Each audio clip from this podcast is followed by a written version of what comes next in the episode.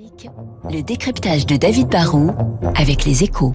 Bonjour David. Bonjour David. Alors c'est pas encore la croisière s'amuse, mais le secteur des croisières commence enfin à retrouver le, le sourire. Bah oui, hein, dans le tourisme, le, le, métier des paquebots qui transportaient, vous en souvenez, chaque année des centaines et des centaines de milliers de passagers, c'était avant la crise sanitaire une activité qui était qui avait particulièrement le vent en poupe. Hein. Mais, mais de toutes les activités touristiques, c'est devant la montagne et même les, grands parcs d'attractions celle qui a le plus souffert.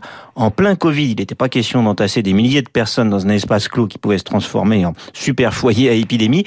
Puis en plus, personne n'avait tellement envie de voyager à l'étranger ou de se retrouver prisonnier comme certains, il faut s'en souvenir, hein, pendant des semaines sur un bateau dans un port. La bonne nouvelle, c'est que l'activité commence à reprendre depuis ce week-end. Alors est-ce que le démarrage va ou le redémarrage va être rapide Bah non, ça repart, mais ça repart doucement et ça ira pas très loin avant au mieux l'hiver prochain. D'abord parce que c'est plus compliqué de remettre en route un paquebot que de rouvrir des chambres d'hôtel. Il aurait fallu planifier il y a des mois, il aurait fallu euh, commencer à vendre des places, mais on a un peu manqué de visibilité, on était dans le brouillard. Hein. Donc les compagnies repartent sur l'eau, mais avec beaucoup moins de paquebots, des jauges qui restent encore limitées, pas plus de 50% ou 70% du personnel des gens à bord maximum, et puis des contraintes sanitaires qui sont un peu pénalisantes. Hein. Un premier paquebot est parti de Marseille ce week-end, mais au total en Europe, MSC pardon, annonce deux fois moins de navires qu'il y a deux ans et Costa Croisière en lance quatre au lieu de 14.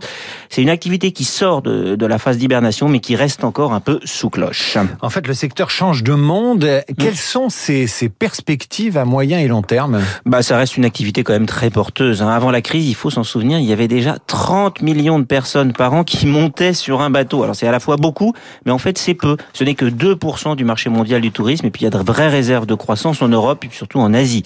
C'est un concept simple à comprendre, hein, même si on se fait toujours un peu avoir par les extras, car on est un client captif pour euh, les bars et les casinos du bateau. Il y a un côté voyage au forfait tout compris très séduisant. En plus, il y a plein de segments, plein de niveaux de prix. Ça va de la croisière s'amuse un peu populaire à la version très haut de gamme et sélective de la croisière thématique avec visite à terre et conférencier de prestige à bord. Hein. Il peut y en avoir pour euh, tous les goûts et tous les porte-monnaies.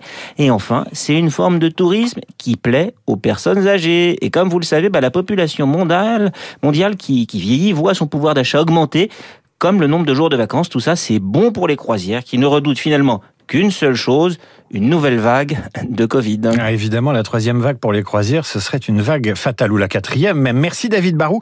Vous refaites escale sur Radio Classique demain pour le décryptage éco. Dans un instant, le journal et je vous rappelle qu'à partir de 8h15, François Asselin, le patron de la Confédération des petites et moyennes entreprises, est l'invité politique de Radio Classique.